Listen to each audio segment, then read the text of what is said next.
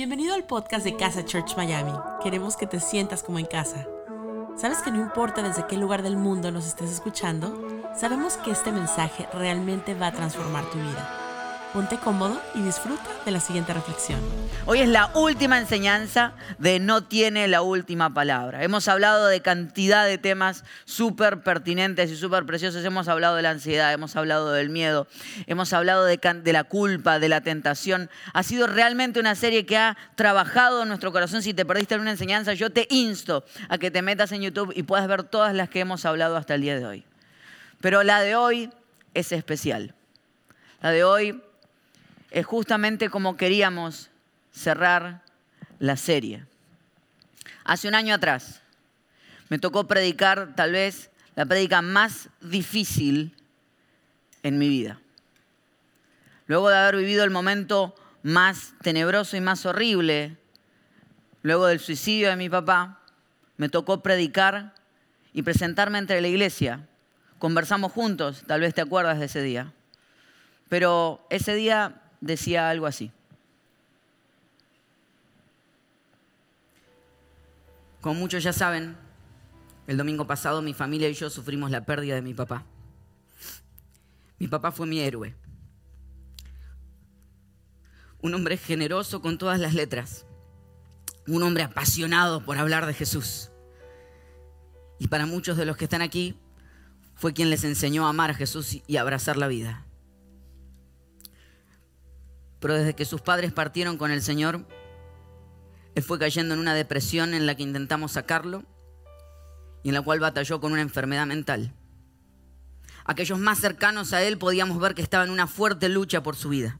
Pero el domingo pasado, él tomó la decisión de quitarse la vida, lo que nos desgarró el corazón. Sé que muchos tienen preguntas y nosotros también. Y no tenemos respuestas. Pero aunque alguno pudiera creer tener las respuestas, ninguna razón es suficientemente válida para terminar con la vida. Ninguna. Lloramos, pero no lloramos como quien no tiene esperanza. Sabemos que esto es un hasta luego y que por sobre todo Dios nos va a llevar de la mano. Creemos en volver a reencontrarnos y que Él está en un mejor lugar en este momento. Hoy vengo a hablarte un año después de que el dolor no tiene la última palabra.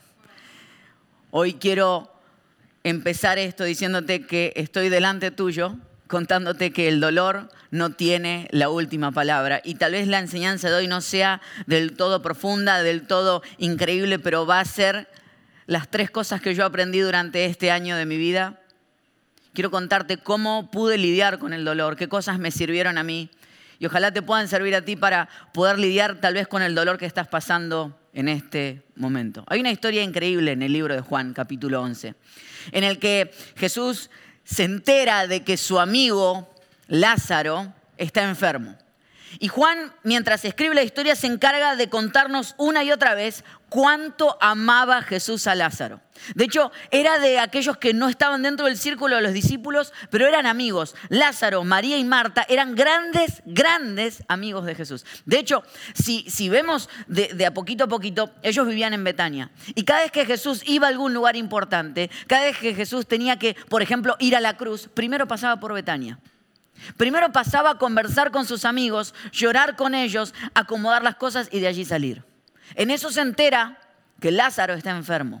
Y hay una historia rarísima porque dice Jesús, bueno, voy a ir, pero voy a ir dentro de un par de días. Se demora, llega, pero cuando llega ya había muerto. Y la primera que sale al encuentro de Jesús es Marta. Y Marta le dice, si hubieses estado aquí, y después se encuentra con María, María Magdalena le dice, pero ¿por qué no estuviste? Y dice que hay un momento en el que Jesús se conmueve y quiero que leamos juntos la palabra de Dios en el día de hoy y que espero que estés listo para leer todo lo que vamos a leer en el día de hoy. Y es este versículo, Juan capítulo 11, versículo 35. Jesús lloró. Eso es todo lo de Biblia que vamos a leer en el día de hoy.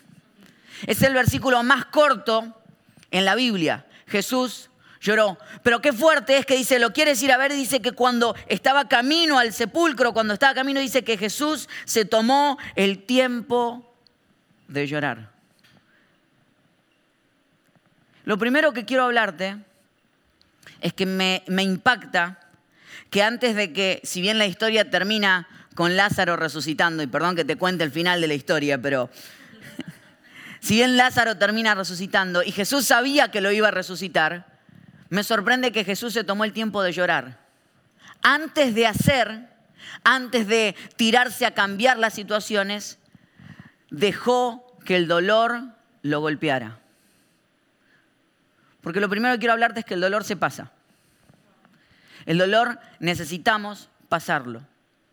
A veces que queremos saltarnos el tiempo del dolor, ir directo a empezar a hacer cosas, pero no te das cuenta que necesitamos pasar por el dolor. Jesús dejó que el dolor lo golpeara, se tomó el tiempo de llorar, se tomó el tiempo de expresar lo que estaba sintiendo en ese momento. Mateo capítulo 5, versículo 4 dice, dichosos, bienaventurados, felices o doblemente felices los que lloran, porque ellos serán consolados.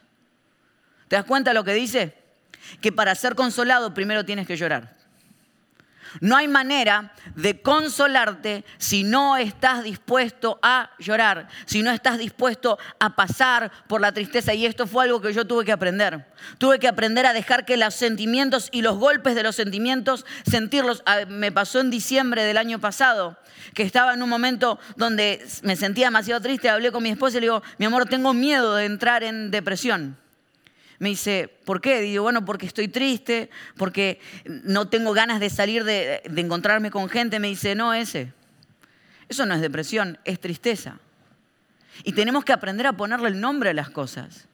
Porque cuando no estás dispuesto a sentirlos, cuando no estás dispuesto a pasar por esas emociones, hasta parece que son depresión. Claro, yo nunca me había permitido pasar por los tiempos de dolor, pero tenía que permitirme pasar por ellos llorar. El dolor es inevitable, pero el sufrimiento es opcional. No hay manera de evitar el tiempo de dolor. Ahora puedes evitar sufrir. Sufrir es estirar los tiempos de dolor, es hacerlos más largos. Sufrir es no permitir que el dolor te enseñe lo que te tiene que enseñar. Jesús dejó que el dolor lo golpeara.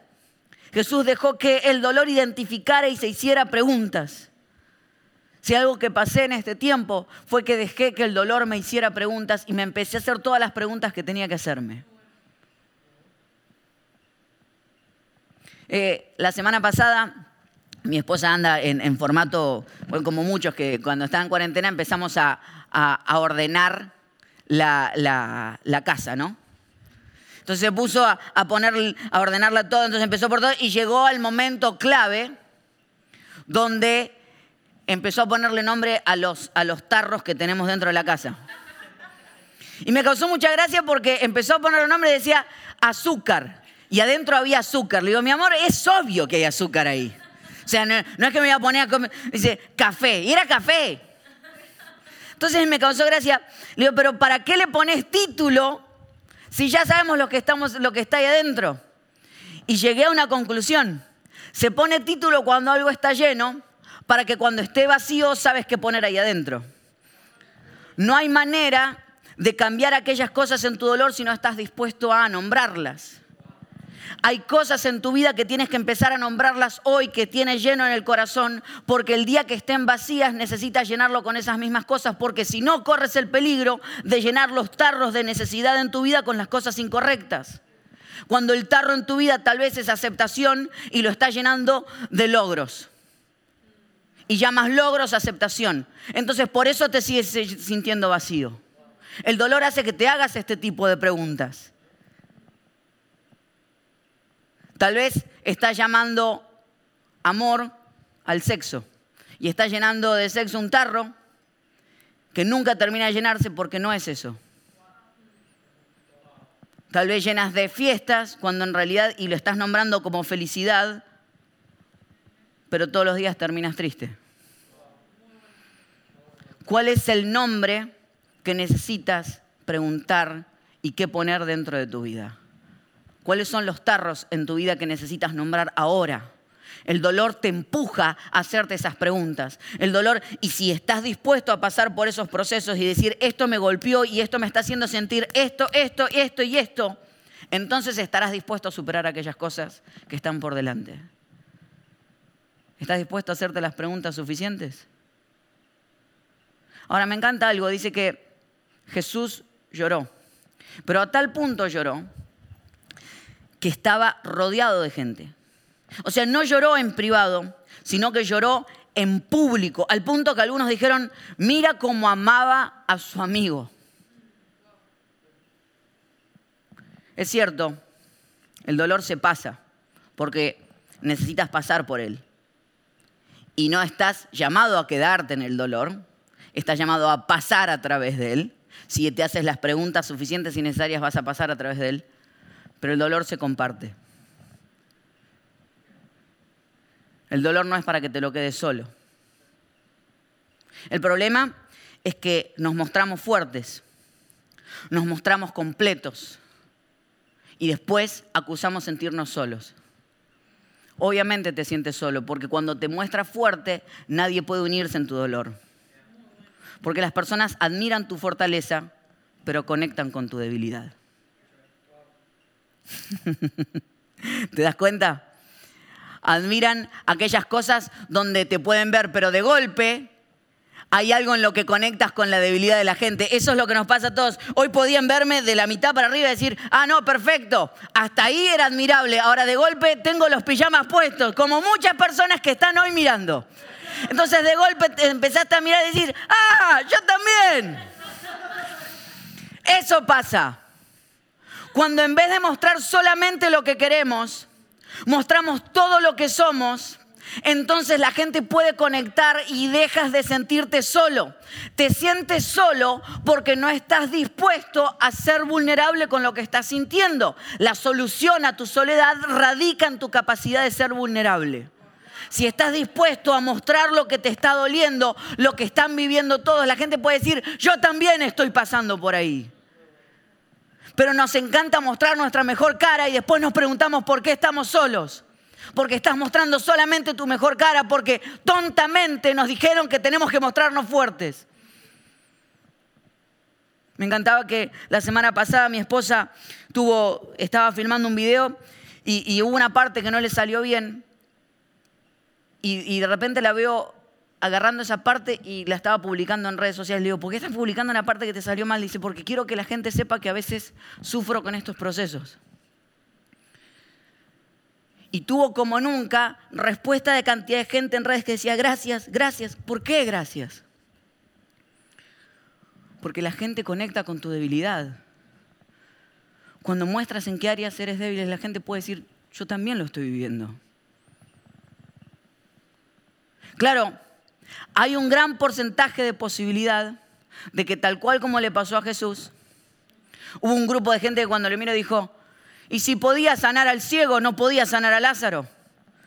Hay un gran porcentaje de gente que cuando abras y seas vulnerable, lo que pasan automáticamente es a juzgarte o a preguntarte por qué te pasó lo que te pasó. Y esta semana cuando pasó lo de este hombre afroamericano George Floyd, que muere en manos de un policía, la primera pregunta que muchos caímos en el error de preguntar es, ¿qué estaba haciendo? Cuando nuestra tarea no es explicar el dolor, el dolor no se explica, el dolor se acompaña. El dolor no se explica, no es que nadie necesita una explicación de por qué está sufriendo, necesita saber de que tú estás con ellos cuando están sufriendo. Ah, pero no me afecta a mí, no importa, alguna vez algo te va a afectar y vas a necesitar que alguien que no te entiende esté dispuesto a estar al lado tuyo. No es nuestra tarea explicar el dolor de los demás. Y es muy posible que cuando seas vulnerable haya gente que empiece a explicar tu dolor. Ah, ¿sabes por qué le pasó eso? Ahora decís, y me voy a quedar sin esa gente. Pues bienvenido sea el momento en el que se vayan de alrededor tuyo aquellos que están dispuestos a explicar tu dolor y no acompañarte. Porque cada vez que muestras tu dolor te sacas esa gente de encima, pero se acerca gente como Jesús. Que cuando vio a María llorar, él lloró con ella. Yo quiero amigos que estén dispuestos a llorar conmigo, aunque no lo entiendan. No necesito gente que explique lo que estoy viviendo. Hmm. Si te sientes solo, es porque no has corrido el riesgo de ser vulnerable, de mostrar lo que estás viviendo. Porque cuando eres vulnerable, activas el poder del yo también. Y la gente te empieza a mirar y decir, yo también. No, yo también viví eso. A mí también me pasa. Y no hay nada más poderoso que sacarle al fantasma del miedo la sábana que tiene protegiéndolo. ¿Te das cuenta? Sobre la mayoría de las cosas que hablamos que no tienen la última palabra, en todas, en algún punto hablamos de la importancia de exponerlos. Hay un poder increíble cuando eres vulnerable y expones aquellas áreas que te duelen. Y expones lo que estás viviendo. Y le sacas la sábana y empiezas a darte cuenta que no estás solo. Lo que vengo a decirte en el día de hoy, que en lo que sea que estés sufriendo o que te esté doliendo, no estás solo. No estás solo. La vulnerabilidad es valor. Hay gente que cree que ser vulnerable es ser débil, pero solamente los, realmente, los que realmente tienen valor logran ser vulnerables. Ah, y hay algo increíble ahí. El día que eres vulnerable con tu dolor, puedes empezar a ser vulnerable aún con tu propio amor. Porque si eres vulnerable con aquellas cosas que te dolieron, entonces no tienes miedo en ser iniciador de las cosas. Cuando eres vulnerable, hasta tienes la capacidad de decir te amo primero tienes la capacidad de mostrar tus sueños, porque ya mostraste tu dolor, ¿por qué no mostrar todas aquellas cosas que te hacen feliz? ¿Te puede ir mal? Te puede ir mal, pero tienes la capacidad de estar abrazado como nunca antes aquellos sueños que Dios tiene para tu vida. El dolor se pasa, el dolor se comparte, pero me encanta algo. Jesús se tomó el tiempo de llorar. Se tomó el tiempo de, demostrar que, llorar no nos hace mediocres, nos hace humanos. Y necesitamos pasar por ahí. Pero una vez que pasó allí, él se paró y empezó a caminar hacia la tumba de Lázaro.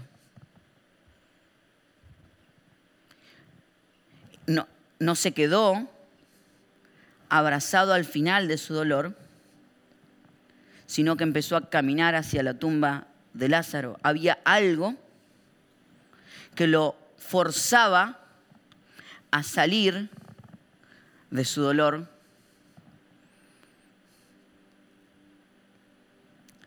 Y es que hablaba con unos amigos esta semana y, ellos decían algo muy fuerte, me dicen, ese cuando yo miro tu vida en este año, viviste el suicidio de tu papá,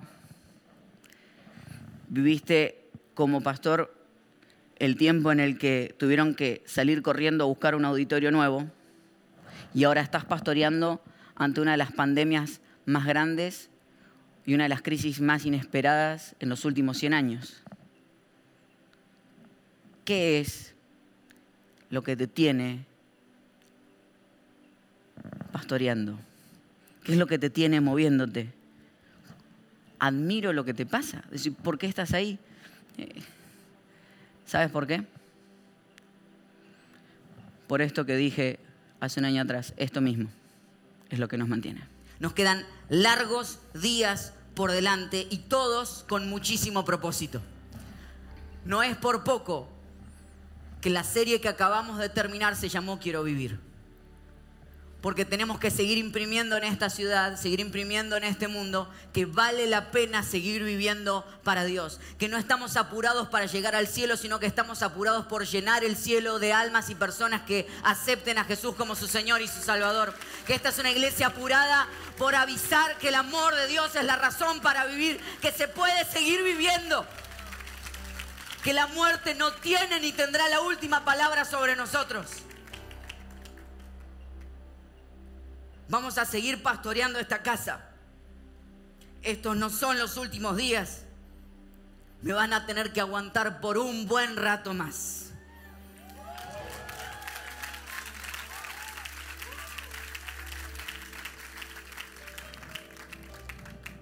Y juntos vamos a salir adelante.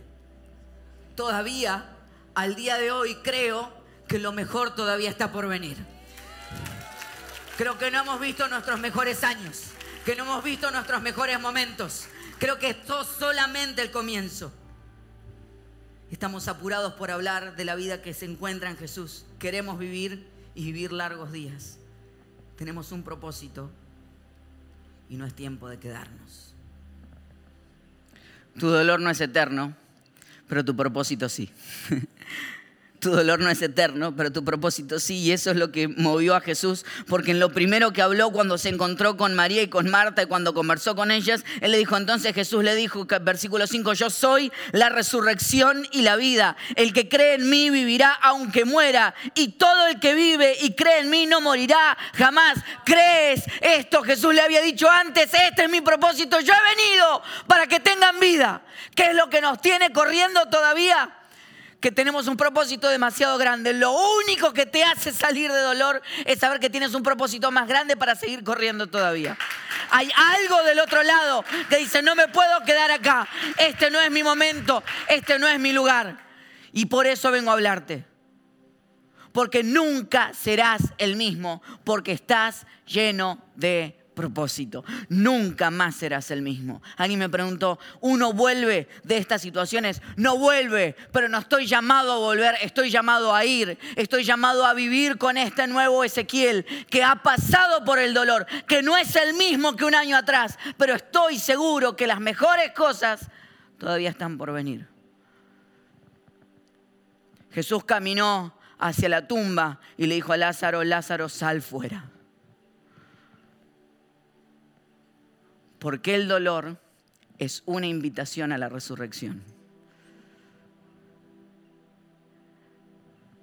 Porque para todo viernes hay un domingo.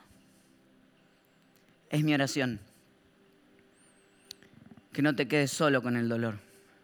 Que dejes que te golpee lo que te tenga que golpear. Que aprendas las cosas que tengas que aprender.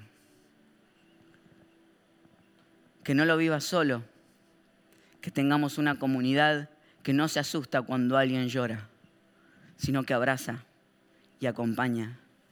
Pero es mi oración que hoy puedas mirar hacia afuera y decir, todavía tengo razones para seguir viviendo, porque su amor, su misericordia y su gracia me prometieron acompañar todos los días de mi vida.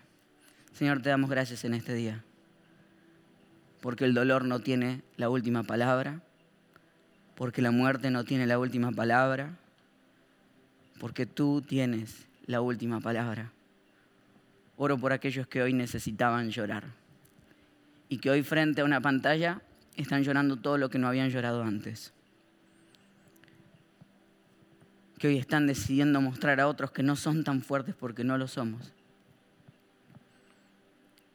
Quiero por aquellos que necesitan mirar, levantar la mirada y ver de que tú les estás llamando a algo más. Y que tú nos acompañas. Mi Dios, tú no nos llamaste a quedarnos en el dolor. Te hiciste uno en nuestro dolor. Pero nos demostraste que el dolor no tiene la última palabra. Gracias, Señor. Te pido que hoy seamos un poquito mejores por lo que nos dolió ayer y que sigamos creyendo que la alegría es mucho más real después de haber pasado por los tiempos difíciles. En el nombre de Jesús. Amén y amén. Gracias por habernos acompañado en esta enseñanza de Casa Church Miami. Esperamos que haya sido de mucha ayuda. Te invitamos a que lo compartas en tus redes y a que nos dejes tus comentarios. Para más información de nuestras actividades o para conocer más de nuestra iglesia, puedes ingresar en casachurch.miami y seguirnos por todas nuestras redes sociales. Antes de despedirnos, queremos declarar bendición sobre tu vida. Que el Señor te bendiga y te guarde, que haga resplandecer su rostro sobre ti, que tenga de ti y de nosotros misericordia y que ponga en tu vida paz.